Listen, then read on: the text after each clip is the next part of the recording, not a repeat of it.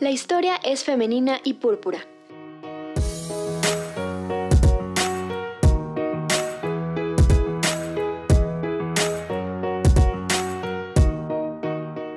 Ideólogas, pioneras, exploradoras, inventoras, creadoras, precursoras, las protagonistas de la historia.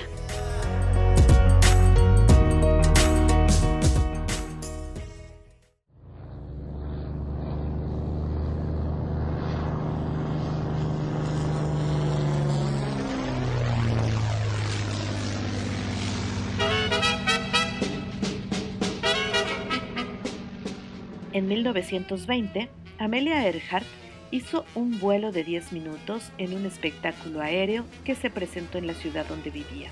Desde ese momento, supo que dedicaría su vida a volar y así lo hizo. Ese deseo de volar la llevó a pilotear un avión y llevarlo por el país, convirtiéndose en una influencia para las mujeres y las niñas de Estados Unidos y del mundo.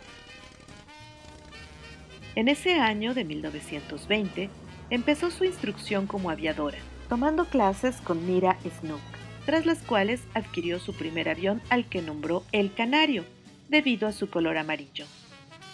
Apenas un par de años después, logró colocar su primer récord de altitud al volar a los 14.000 pies y después obtuvo su licencia de piloto, siendo la decimosexta mujer en recibirla de manos de la Federación Aeronáutica Internacional. Amelia Earhart se convirtió en la primera mujer en cruzar el Océano Atlántico junto con el piloto Wilmer Stultz y el mecánico Louis Gordon, con quienes llegó al sur de Gales tras despegar en Nueva Escocia. Mientras ella rompía su primer récord, en el cine se estrenaba la película Nosferatu, y la música que se escuchaba era esta.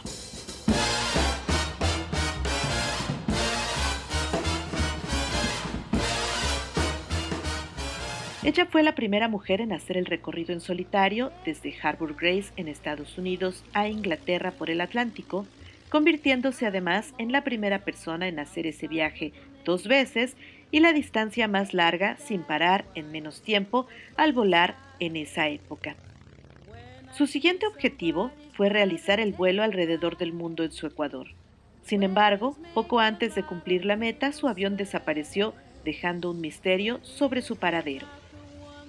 La pilota impulsó la carrera de aviación de las mujeres, organizando carreras aéreas y fundando la Organización de las 99 con otras aviadoras como ella. En una de las últimas cartas que escribió, dejó dicho que las mujeres deben intentar hacer cosas como lo han hecho los hombres. Cuando ellos fallaron sus intentos, deben ser un reto para otros.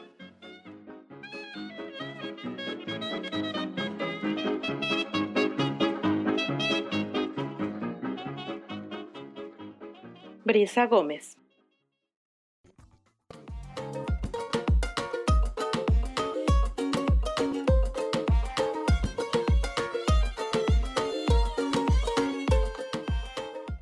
Esta fue una cápsula de púrpura. Producción de Radio V.